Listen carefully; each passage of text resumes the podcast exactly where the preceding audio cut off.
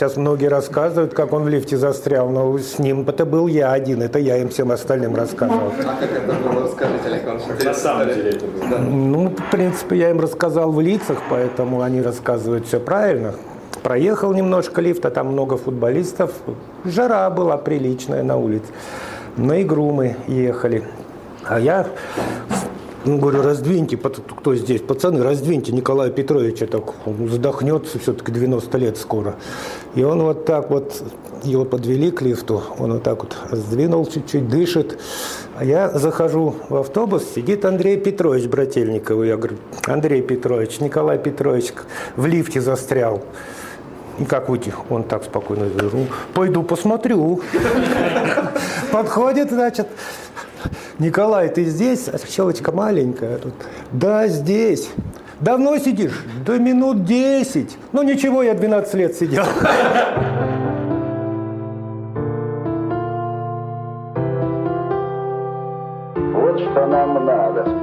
Привет, меня зовут Влад Воронин. Я шеф-редактор sports.ru, и это пятый заключительный выпуск подкаста «Люди гибнут за Спартак».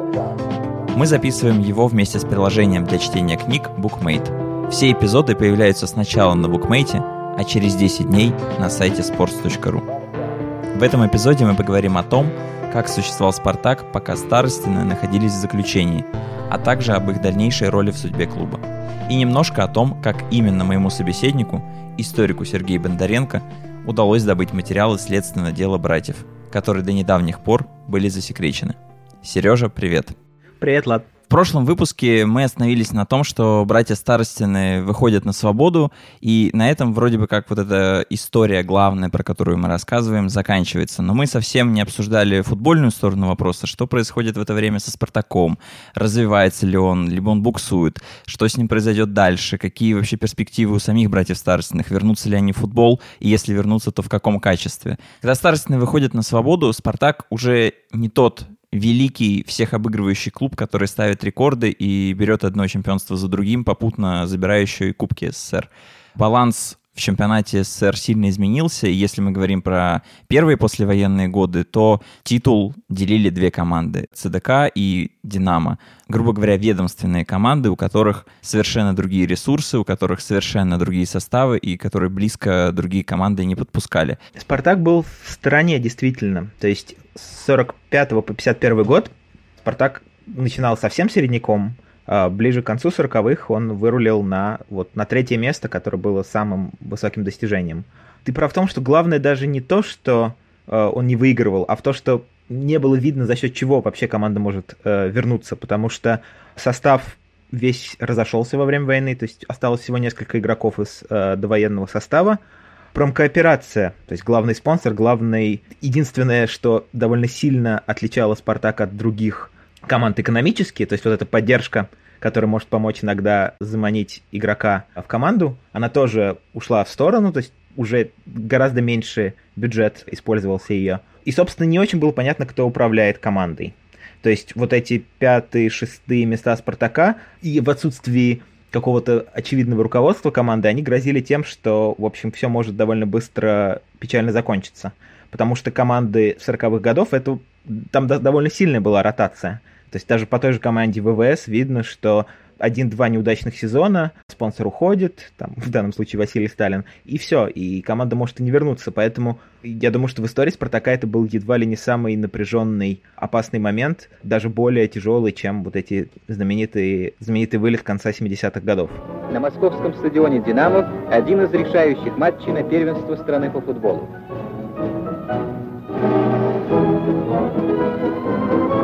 Встретились команда ЦДК, основной претендент на звание чемпиона страны, и команда «Спартак», выигравшие в этом году Кубок СССР. Во второй половине игры одна из многочисленных атак команды ЦДК увенчалась успехом. Мяч в воротах «Спартака». Матч закончился победой ЦДК со счетом 1-0.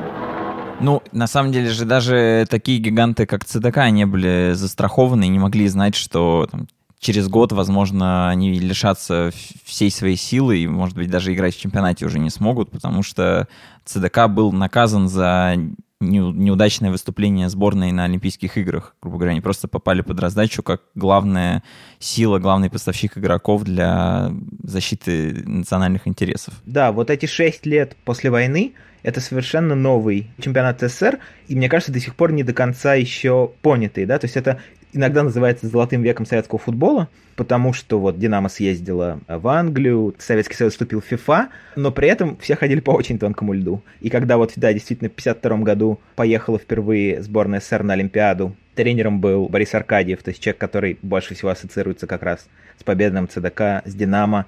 Команда вышла и проиграла в переигровку сборной Югославии, а это в тот момент было очень, э, это очень неудачное было время для этого, потому что как раз Тито совершенно разругался со Сталиным. Ну, то есть это был момент очень большой политической напряженности. После этого поражения команда ЦДК просто натурально была расформирована. И как раз именно в этот момент, между прочим, Спартак чуть-чуть перехватил инициативу, потому что в этом очень коротком 13-матчевом сезоне Спартак э, впервые вернул себе титул.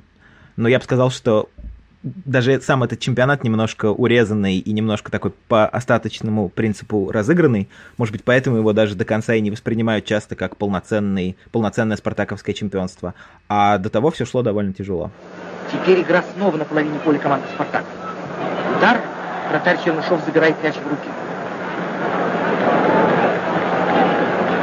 Инициативой вновь овладевают спартаковцы. Они приближаются к воротам противника, и нападающий Терентьев направляет мяч в ворота торпеда. Смотри, в чем, как я понимаю, в чем были проблемы Спартака 40-х годов, да? В том, что это, по сути, те же самые люди, э, только состарившиеся.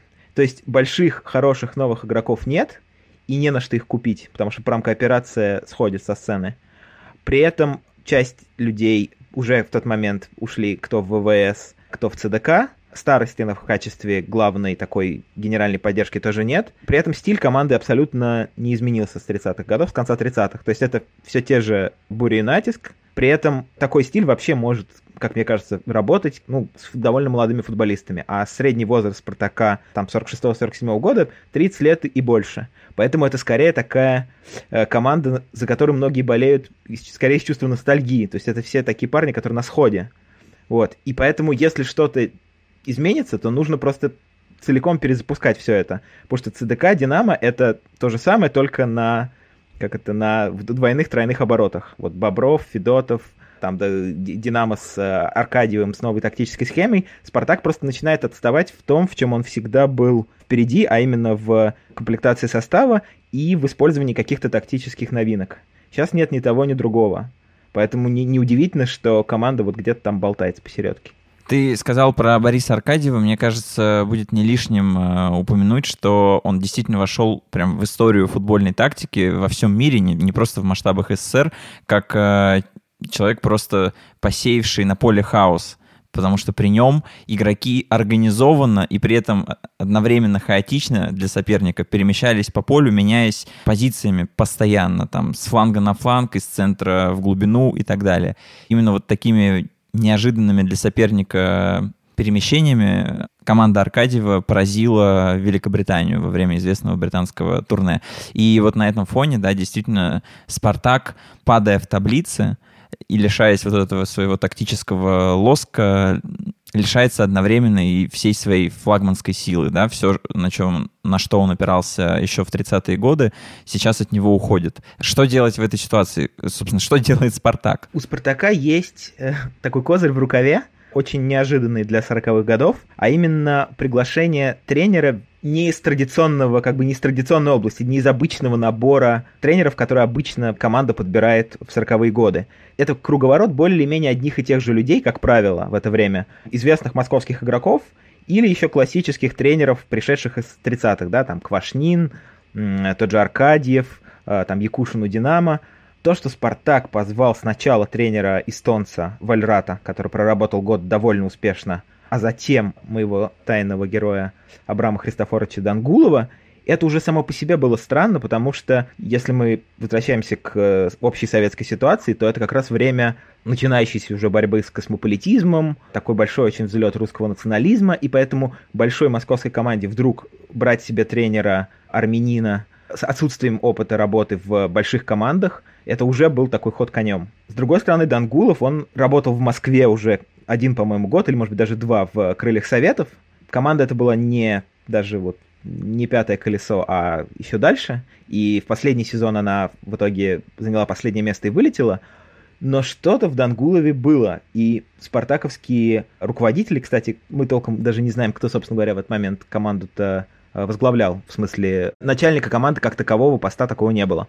Они разглядели в Дангулове что-то новое, они его пригласили, и он сразу же привел с собой несколько молодых игроков, которые, может быть, при нем еще не полностью расцвели, но это вот то, что потом будет гордостью советского футбола второй половины 50-х, 60-х годов. То есть это Нетто, Сальников, Парамонов, Симонян. То есть все лучшие. Спартаковцы отвечают стремительными атаками. В конце первой игры с подачи Татушина Ильин головой забивает ответный гол. 1-1. Вскоре с подачи Симоняна полузащитник Нета увеличивает результат до 2-1. Дангулов их взял 19-20-летними игроками. И вот эти три года с Дангуловым, как кажется, заложили основу того, что сейчас мы называем спартаковским стилем. То, что ты называешь спартаковским стилем, это легкая, быстрая игра, основанная на изучении пространства, на том, что ты смотришь э, по сторонам и предугадываешь, куда пойдет твой напарник. В конце 40-х, ну, как бы против Флома нет приема, да, то есть большие физически мощные команды, соперники, там какой-нибудь Всеволод Бобров на тебя бежит, ты его не перебегаешь, ты, скорее всего, ему там, ну, ты можешь, конечно, ему ноги переломать, но все-таки мы пытаемся как-то импровизировать, да, что, что, что-то другое придумывать. Их можно обыграть внизу, попробовать, то есть держа мяч.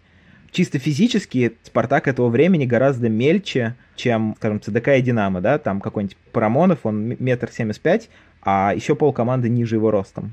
Попытка изобрести новый подход.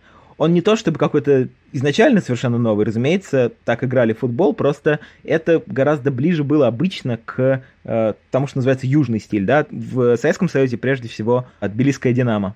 Но Тбилисское Динамо одновременно было известно тем, что оно тактически не очень подковано. То есть, да, есть импровизация, да, есть попытка сыграть снизу, но слишком много такой игры индивидуальной. Там есть всегда 2-3 звезды, которые тянут дело на себя. Новое в том, что предложил Дангулов, было вот, собственно, сочетание двух этих вещей. С одной стороны, игра в пас, вот эта переинтерпретация пространства, с другой стороны, техническая э, достаточная подкованность игроков, чтобы они могли, если что, один в один тоже ситуации справиться. Где в этом процессе старостины, потому что если мы говорим про Спартак и спартаковский стиль, мы всегда натыкаемся на то, что это старостин. И баннер, э, он все видит, он как раз же про это, что все ценности заложены братьями старостинами в любом случае. Ну или там персонально Николаем Старостиным, как э, флагмане этого движения. Я бы чуть перефразировал. Он ничего не видит. То есть он сидит в лагере, и он не видит, что мы теперь играем по-другому смешно, но получается, что, по сути, спартаковский стиль может родиться только в тот момент, когда Старостина нет. Потому что то, что Старостина нет, и делает Спартак романтическим героем, да? То есть он начинает проигрывать без своего основателя, он изобретает что-то новое. А, я думаю, что Старостин был удивлен очень, когда Николай, когда приехал и увидел свою новую команду, хотя тоже не надо его недооценивать. Ну, по крайней мере, даже несколько спартаковцев об этом рассказывали, что когда впервые после возвращения Николай Старостин вошел в командный автобус, он к каждому игроку подходил, называл его по имени, пожимал руку. Ну, телевидения нет, он не мог видеть этих игроков. Он их всех выучил по радио, по газетам. Но, тем не менее, конечно, вернувшись, он обнаружил другую команду, другой стиль, другую игру.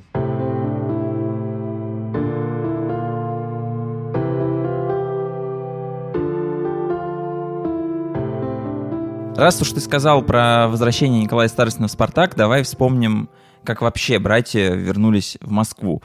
У меня сразу в голове картинка, которую создал Николай Старостин в своей книге. Вот есть день, когда все братья впервые встречаются спустя вот 12 лет после всех этих событий. Они приезжают в Москву, первый семейный ужин, и Андрей Старостин, заходя в квартиру, говорит, все проиграно, кроме чести.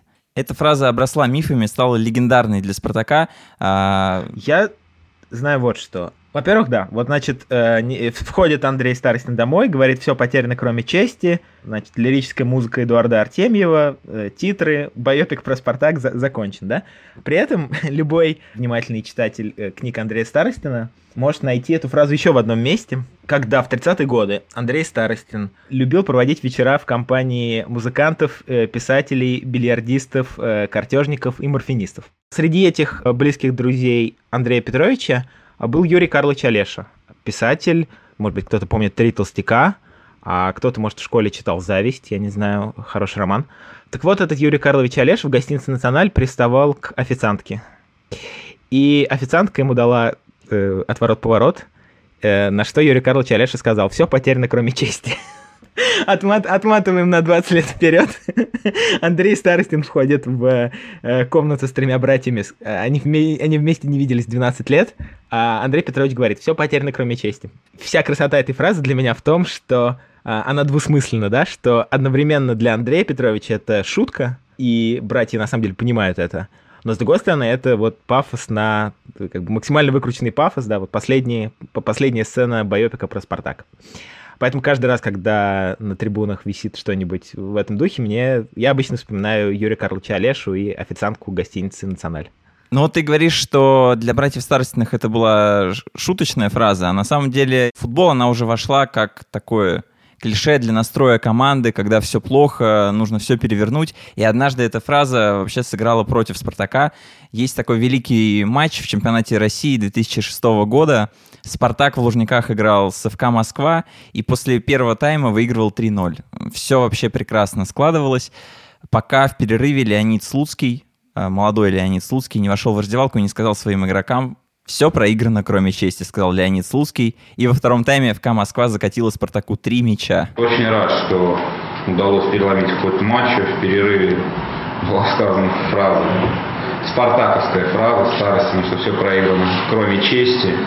Естественно, там не было планов, что обязательно отыграться, но выйти из этой ситуации достойно, это был основной момент. Вот Андрей Старостин произносит эту великую фразу. Что происходит с братьями дальше? Они возвращаются к своей обычной жизни? Или они резко меняют сферу деятельности? Про Николая Старостина мы уже поняли. Он возвращается в «Спартак», и возвращается он на должность начальника футбольной команды. То есть раньше мы знали Николая Старостина как руководителя всего «Спартака». Было такое переключение, что он реально отвечал еще, по крайней мере, финансово за больше, как бы за «Спартак» в целом, а тут он стал только футбольным главой, что тоже было не, не очевидно, что так случится. Потому что формально люди, которые были реабилитированы, они должны были получить назад, во-первых, им должны были компенсировать в какой-то степени то, что они потеряли при аресте, и они должны были получить назад свои должности. Но мир середины 50-х годов — это довольно сильно изменившийся мир в сравнении даже там с 42 годом. Потом, опять-таки, люди приходили на, на живое место, да, то есть кто-то уже занимался этими делами до, э, до старостиных. Так что это очень, это очень тонкий момент, потому что, опять-таки, команда тоже изменилась, команда добилась некоторых успехов э, с Дангуловым. К этому моменту команда уже успела уволить Дангулова с поста главного тренера, но оставить его в команде в качестве помощника главного тренера. Нужно было как-то вновь оказаться внутри, но при этом не нарушить чего-то нового, начинающегося еще до, до появления Старостиных. Поэтому, мне кажется, очень важно, что Николай Старостин стал именно начальником футбольной команды. То есть он осознанно отрезал от себя ответственность за, за деньги э, общества в целом, за вот этих действительно бесконечных лыжников, легкоатлетов, там, гандболистов и так далее. Он сосредоточился только на футболе.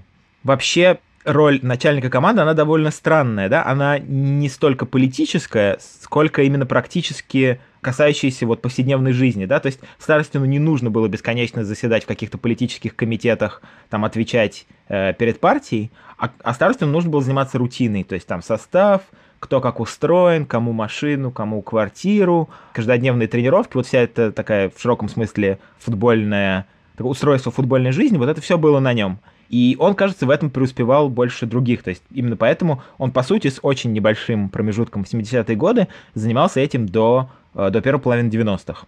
И как бы в этой роли его в основном все и запомнили. То есть никто уже, конечно, в 60-е 70-е годы мало кто помнил старости на там, середины 30-х годов, такую публичную фигуру сталинского времени. Он стал гораздо менее заметным, но при этом таким внутренним олицетворением команды. Но это Николай. А Андрей... Вот Андрею вообще сложно было найти себе место, потому что можно было как будто бы пойти в «Спартак», но тренером странно, он не работал никогда тренером. Начальником есть уже Николай. Идти на какую-то должность э, формальную в Федерацию футбола, как ему предлагали, тоже это не совсем его характер и не совсем то, что он хотел бы делать.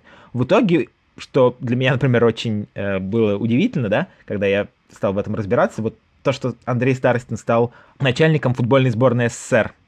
То есть это такое место, которое он себе нашел не сразу, но он превратился в такого своеобразного Николая Старостина только для, для сборной СССР. То есть он таким стал, что ли, символом, собирателем этой команды.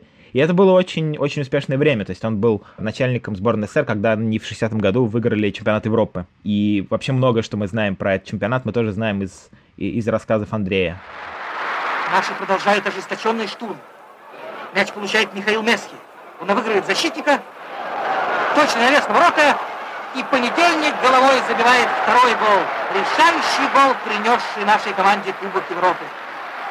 Победителей приветствовал Париж. Но еще теплее были аплодисменты москвичей. А э, Александр и Петр довольно быстро отошли от футбола. Александр больше был все-таки связан, он еще в 30-е годы успел немножко поработать в Федерации футбола. Он опять вернулся, некоторое время там провел и довольно быстро ушел работать на производство. То же самое касается и Петра, который вообще, он и, он и в лагере был меньше связан с футболом, и сильнее всех болел, то есть он вернулся уже с э, туберкулезом, долго лечился, и он как бы оказался довольно быстро таким немножко на, на периферии, то есть наименее публичным из, из братьев, и единственным, кто по-настоящему действительно порвал э, с футболом. Зараз атакують спартаковцы. Душою усіх атаку спартаковців Галімзян Хусаїнов. Ён і забиває гол. 1-1. Але ёсць яшчэ дадатковы час. Сёмы тайм. Зноў атакуюць сталічныя футбалісты. І зноў Хусаінаў забівае ракавы гол.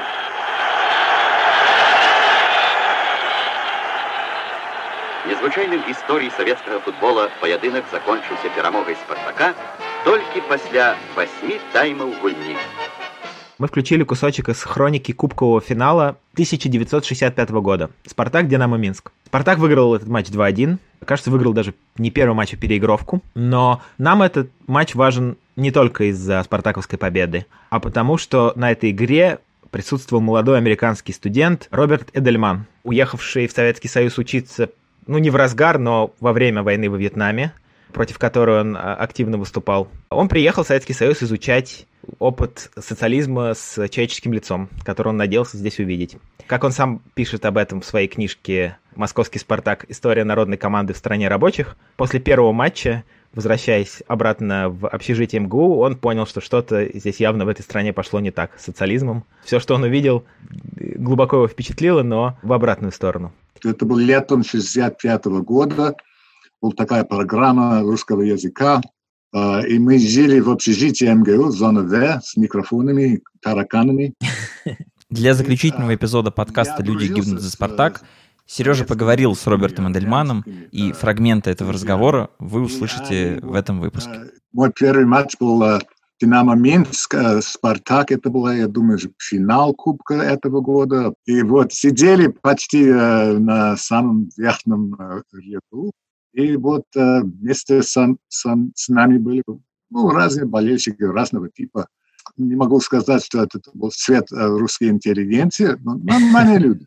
Тем не менее, он продолжил ходить на футбол, и в течение нескольких десятилетий он довольно регулярно возвращался в СССР, писал здесь исторические книжки про русское дворянство, про русское крестьянство, пока вдруг, уже будучи очень взрослым и состоявшимся историком, в середине 80-х годов он не решил заняться историей спорта как академической дисциплиной, что было очень неожиданно и совершенно непопулярно в среде его друзей и коллег. Результатом этого было то, что когда я заканчивал э, университет и написал свою дипломную работу о культуре советского футбола, я вдруг обнаружил, что уже вышла такая американская книжка, где написано все то же самое, что написал я, только лучше. Я был страшно разбит и разочарован, и некоторое утешение пришло только несколько лет спустя, когда я познакомился с э, Бобом Эдельманом. Он стал моим другом, э, ментором, и теперь я в течение четырех с половиной лет все никак не могу выпустить русский перевод, русскую редакцию его книги о московском «Спартаке». Когда я сидел в Лужниках, рядом с болельщиками, которые мне рассказывали вот история Спартака, они мало говорили о старственных, но с этим исключением, что Сталин посадил старостину. И вот это доказали для этих болельщиков, что вот, э, это знак демократии. То посадили, соответственно, имел значение, что старостин и братья были демократами. Но это, конечно, очень сложно доказать. С твоей точки зрения, вот что теперь, когда ты уже написал книгу об этом, что как бы говорит за демократизм старостиных, а что наоборот скорее о том, что они не были демократами, как тебе кажется? Мой первый интервью для этой книги это был с э, Александром э, Вайнштейном. Александр Вайнштейн – спортивный журналист, помогавший Николаю Старостину в работе над книгой «Футбол сквозь годы» и снявший к ее выходу телевизионный фильм. Фрагменты интервью из этого фильма звучали в нашем подкасте. И я вот э, ему дал такие наивные вопросы. Я сказал ему, «Спартак был диссидентской командой, да или нет?»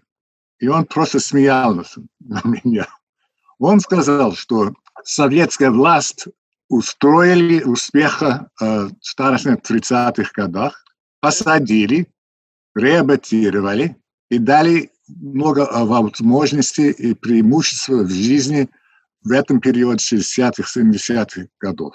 Ага, и вот как, как тебе кажется, вот, вот эта идея, что во главе некой компании стоит один человек или буквально два-три человека наиболее уважаемых? Я не могу сказать, что я получил впечатление, что он вел, э, Николай вел команду э, как семейная организация. Но скажут, что когда мы говорим о организованной преступности, да, то лидер – это отец. Да? Мафиози такой, да.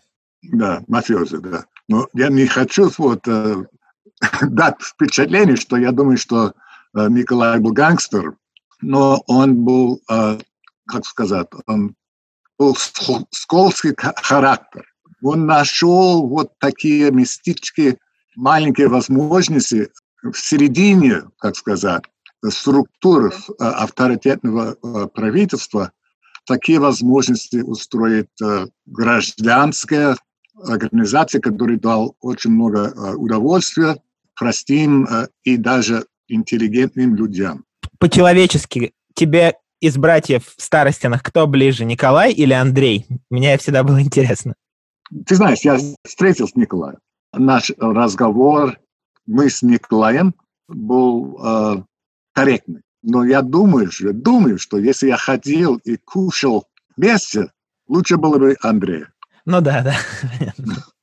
Для меня, как историк, конечно, я более-менее предпочитаю Николай, потому что что писал Андрей? Повесть о футболе. Ну вот да. Для меня, как историк, повесть – это одно дело, другое дело. Ну да. Это семейный романс. Захожу в автобус, сидит Андрей Петрович Брательников. Я говорю, Андрей Петрович, Николай Петрович в лифте застрял. И как выйти? Он так спокойно говорит, пойду посмотрю. Подходит, значит, Николай, ты здесь? А щелочка маленькая тут. Да, здесь. Давно сидишь? Да минут 10. Ну ничего, я 12 лет сидел.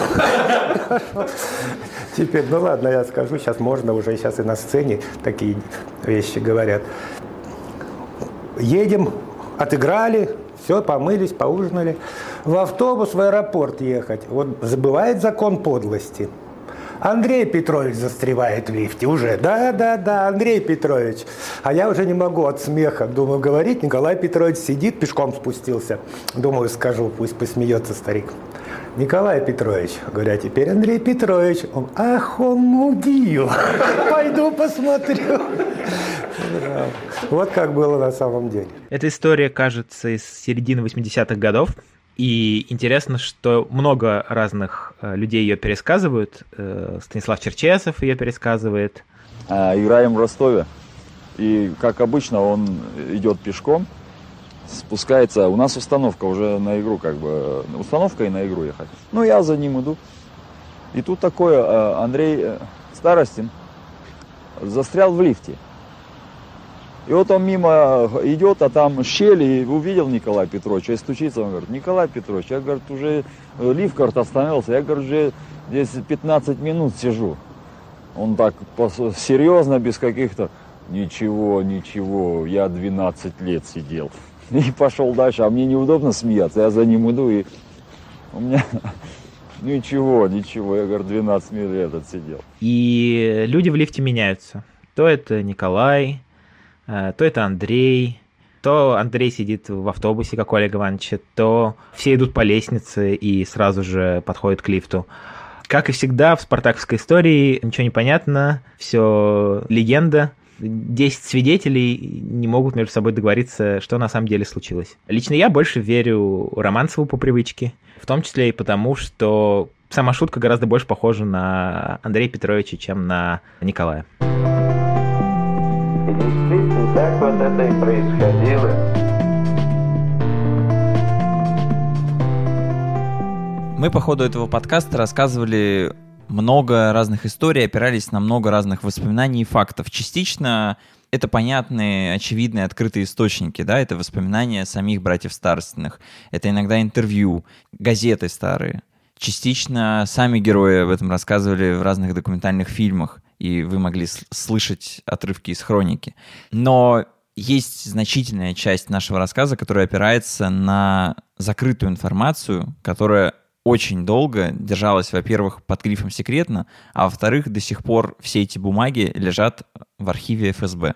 Сережа, как профессиональный историк и человек, очень заинтересованный в истории Спартака и братьев Старостиных в частности, кажется, первым добрался до этого архива и полноценно изучил все бумаги, касающиеся дела старостиных. Давай попробуем коротко рассказать, как это вообще возможно? Как ты добираешься до этих документов? Первое, что я сделал, я обвел в календаре красным карандашом 2017 а, год, потому что я знал, что такого рода документы попадают в публичный доступ спустя 75 лет после начала после открытия следственного дела. Я так посчитал, что с 1942 года э, это должно было случиться в 17 году. Оказалось, что это не так. Оказалось, что ФСБ считает целыми годами, и они меня быстренько отправили э, в 2018. Тем не менее, когда зимой 2018 года я написал простой e-mail э, в архив ФСБ, мне пришел ответ, что они будут рассекречивать это дело, и в течение нескольких месяцев смогут мне его показать. И действительно, вот буквально после одного имейла, который я написал, упомянув Андрея Старостина, потому что я понятия не имел, как именно будут устроены эти дела, будет ли это отдельный тома на каждого из братьев, или они все будут вместе. Хотя я, конечно, догадывался и надеялся, что это будет коллективное дело. Действительно, спустя несколько месяцев мне позвонили с э, неопределяющегося номера и сказали, что Сергей Алексеевич, приходите и знакомьтесь. Вот, это такое маленькое, э, небольшое здание в центре Москвы, вот в этом квартале, где каждое второе здание принадлежит ФСБ, в районе Лубянки. Комната на 10-12 человек со школьными партами, красивым э, гербом ФСБ и чуть-чуть в глубине запрятанной фотографии Дзержинского. Там тебе приносят эти следственные дела, и ты можешь их э, читать, но не можешь ничего фотографировать, и вообще как-либо э, визуально копировать, кроме как вот набирать э, на компьютере. Никакой особенной моей доблести здесь нет, эти дела рассекречиваются постоянно, но очень важно, что они не рассекречиваются сами по себе, то есть они рассекречиваются по запросу. То есть пока ты сам этот камень не повернешь, ничего, ничего не изменится. И я довольно быстро просто вошел во вкус. Я понял, что я могу писать запросы просто на кого угодно, кого я могу предположительно найти в архиве ФСБ или в э, государственном архиве в другом месте Москвы, где лежат тоже эти следственные дела. И я таким образом достал десятка-два дел, связанных с, с протоком, по-разному их скопировал или набрал, как-то скомпилировал, и вот так у меня в голове более или менее сложилась эта картина. Ты Ты единственный человек, который держал в руках э, эти документы и изучал их? Или есть много интересующихся, сочувствующих Спартаку людей, которые так или иначе претендовали на то, чтобы изучить это дело? Для меня всегда было такой небольшой загадкой, каким образом Боб Эдельман, американский все-таки исследователь, то есть человек с американским паспортом, так здорово описал фактуру дела Старостиных, не имея возможности в него заглянуть в то время, когда он это писал. Поэтому я решил его об этом спросить э, вот в этом небольшом интервью, и судя по тому, как он отвечал, он до сих пор немножко опасается за тех людей, которые ему показали э, этот листок, и хотя сейчас уже прошло, слава богу, больше 10 лет, и наверняка это абсолютно безопасно, он все еще по такой старой э, исторической привычке э, не сдает свои источники. Боб, ты знаешь, я, я смотрел сейчас, э, видел интервью Вартаняна. О, он жив. Он жив, слава богу. Аксель Вартанян – это журналист еженедельника «Футбол» и «Спортэкспресса», известный исследователь советских футбольных архивов. Он рассказывает немножко про э, Старостиных как раз, про то, про дело Старостиных, что он про него знает там и так далее. И он там говорит про тебя, но при этом он тебя прямо не, не, не говорит, кто ты. Он говорит, у меня был американский друг-исследователь. И вот меня почему это заинтересовало. Потому что он говорит, что мне и моему американскому другу-исследователю дали посмотреть приговор дела Старостиных. Да. Ты действительно видел приговор, когда вот писал книгу про Спартак? И как это получилось? Лучше не сказать. Что-что? Лучше не сказать. Понятно, понятно. Но... Э, просто э, так. Просто так, да? То есть просто тебя, ну, тебе, тебя не пустили бы в архив, там, ФСБ, например, да? Нет, нет, я, я работал тогда в Гарфе. В Гарфе? Нашел в Гарфе. Да, да. Ну, вообще в Гарфе я часто понимаю, что приговор-то под именно приговор и пересмотр приговора можно найти не обязательно в самом деле старости. Тогда я понял, что, скорее всего, Боб действительно не мог видеть дело, лежащее в ФСБ, потому что оно все еще было засекречено. Но из-за того, что дела многих спартаковцев пересматривались в 50-е годы, в том числе тех э, людей, про которых мы говорили во втором эпизоде, расстрелянных в 1938 году. В материалах о пересмотре их дела упоминались братья Старостины. И среди вот этих листов про Стеблева, Рябаконя, там, Людского, Архангельского, среди этих записей в том числе были вклеены листы с э, фактурой дела Старостиных. Для начала это мне было совершенно непонятно, а сейчас, когда Боб мне сказал, я вдруг действительно совместил эти вещи в голове и понял, что Боб их видел не в ФСБ, а в ГАРФе, в Государственном архиве Российской Федерации, который в силу того, что это государственный публичный архив, он все-таки по-настоящему открыт для исследователей. То есть даже э, американский историк может э, там оказаться, может получить доступ к документам проще, чем если бы он пытался запросить их у ФСБ. Единственный ли я человек, который это видел? Нет, я думаю, нет. Уже хотя бы вот с того момента, как я подал на рассекречивание дела Старостиных, его очень подробно прочел, э, прокомментировал Станислав Гридасов, один из основателей sports.ru, журналист и насколько я понимаю, он думает о том, чтобы написать об этом книгу. То есть он провел с этими делами сейчас уже, наверное, больше времени, чем я. Не то, что я был первым, тут важно просто, чтобы кто-нибудь открыл вот эту дверь, чтобы дела начали рассекречиваться, потому что самое длинное время затрачивается на то, чтобы просто это дело попало к кому-нибудь, кто может его посмотреть. Теперь эти дела уже открыты, и я надеюсь, что, в общем, многие люди смогут на них посмотреть и оценить, что понял я, что понял Гридасов, может еще что-то там найти потому что это, в конце концов, несколько тысяч страниц, и наверняка мы что-то могли пропустить или недооценить какие-то детали. Так что если кто-то из слушателей подкаста «Люди гибнут за Спартак» хочет самостоятельно прочитать дело старостных, ему нужно написать запрос на почту и прийти в это маленькое здание на Лубянке. Правильно я тебя понял? Да, да, это абсолютно доступно. Я ну, за тем исключением, что э, как, если мы все вернемся к э, обычной жизни когда-нибудь, то нам всем прямая дорога на Лубянку смотреть старостинское дело.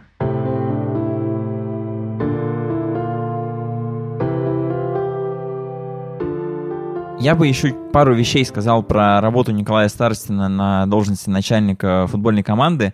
Сразу два пункта. Первый. Старостин, рассказывая про возвращение в бытовом смысле, по крайней мере, ему должны были вернуть его вещи, да, которые у него конфисковали. И Старостин размышляет, вот у меня было несколько картин, и довольно неплохих и дорогих для меня. А вот сейчас я там по долгу службы общаюсь с футболистами, и что-то не вижу, что современные футболисты интересуются так, как я, литературой и живописью, а интересует их в первую очередь такое простое искусство, как музыка. Их интересуют только магнитофоны. Это первый момент. А второй момент, э, есть у него очень много здравых, на самом деле, не вписывающихся в логику не советского, даже до сих пор российского футбола, про то, как клуб должен быть устроен. Он прямо говорит, что клуб — это такой частный бизнес, который должен сам по себе существовать, сам зарабатывать. И он говорит, что очень странно и досадно, что у нас такая культура, мы не, раз, не разговариваем о деньгах в футболе, хотя это полезно, чтобы просто клубу самому зарабатывать на интересе зрителей. И вот он в книге называет э, цифры, говорит, что 200-250 тысяч э, рублей, понятно, с поправкой на советские рубли, Спартак каждый год откладывал просто себе в копилку, это вот просто прибыль, чистая прибыль, даже даже после того, как Спартак отдавал деньги хоккейной команде и Красной Пресне как э, фарм-клубу. То есть, по сути, ну, Старостин как управленец как финансист проявлял себя успешно. Ну и понятно, что в первую очередь э, мы говорим про эпоху, когда спорт существовал на деньги от билетов. Там никакого телевизионного контракта, конечно же, быть и не могло. В, в тех реалиях э, Старостин выжимал ну, максимум из того, что было возможно, и при этом клуб был прибыльный, сам себя обеспечивал и э, мог развиваться поступательно. Для меня это одно из объяснений того, почему действительно не было как мне кажется, может, я что-то не понимаю, не было большого конфликта поколений в команде, вот именно между Старостиным и, и игроками, да, что все-таки э, игроки, как Старостин старел, а игроки все были молодые, да, и в 50-е, 60-е, 70-е годы. Мне кажется, что то, что Старостин всегда был вовлечен в их конкретную фактическую жизнь, да, то есть помочь устроить детей в садик, там, достать машину, вот, там, мы развелись с женой, надо достать опять квартиру, то есть то, что Старостин был мастер таких дел, и то, что Старостин этого действительно не... То есть это не было что-то, что выше его. Вот я э, придумал эту команду, я не буду тебя выбивать там еще одну квартиру в Черемушках. Это было совершенно, то есть полностью противоположно. Наоборот, для него возможность быть с командой была именно в этом, то есть жить ее повседневной жизнью. И не случайно совершенно, да, когда в середине 70-х годов Старостина наконец-то решили отодвинуть, да, с работы. Ему было уже а, там, вот, смотря как считать, или 75 лет, или 79, а в зависимости от того, какой у него все-таки год рождения. Когда его наконец отодвинули от команды, а, вот как раз в этот год а, Спартак выступил а, максимально неудачно и вылетел, и футболисты пошли к руководству а, с требованием вернуть Старостина. Никто на них не давил, никто их не заставлял это делать. Тем не менее, еще в середине 70-х годов он все еще был вот этим человеком, который был который действительно решал, решал вопросы. И я так понимаю, что он, в общем-то, таким остался практически до самого конца. И вот этот сложный транзит власти от него к э, Романцеву, это отдельная очень трагическая, по-моему, для Спартака история. То, как это произошло, и то, что это в полной мере Старостина некому было заменить, э, вот это, мне кажется, во многом следствием этого является и все сложное, что произошло с командой потом в э, начале 2000-х когда я вот был в Москве э, для моей книги Serious Fun, серьезная забава, первый матч э, я видел, ввел меня э, туда Геннадий Ларчиков. Геннадий Ларчиков – это еще один футбольный журналист, который проработал в газете «Советский спорт» больше 50 лет. Он мне сказал, что «Спартак» – это команда интеллигенции и хулиганов. Похоже на правду, да. да. И, и, в одно время. Я думаю, что вот э, есть такая, главное слово это был независимость, что был элемент независимости в команде «Спартака». И люди понимали какое-то впечатление, что это было их решение э, болеть за «Спартак».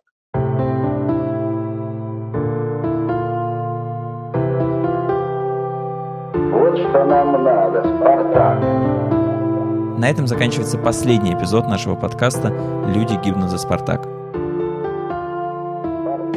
Над ним работали я, Влад Воронин, историк Сергей Бондаренко, продюсер Саша Поливанов, а также режиссер монтажа и композитор Алексей Пономарев. Ставьте нам оценки в приложении, где вы нас слушаете, и оставляйте комментарии. А если вы хотите почитать о деле старостных что-нибудь еще, то вы можете найти дополнительные материалы в блоге «Люди гибнут за Спартак», над этими материалами тоже работал Сережа Бондаренко. Пока. И действительно, так вот это и происходило.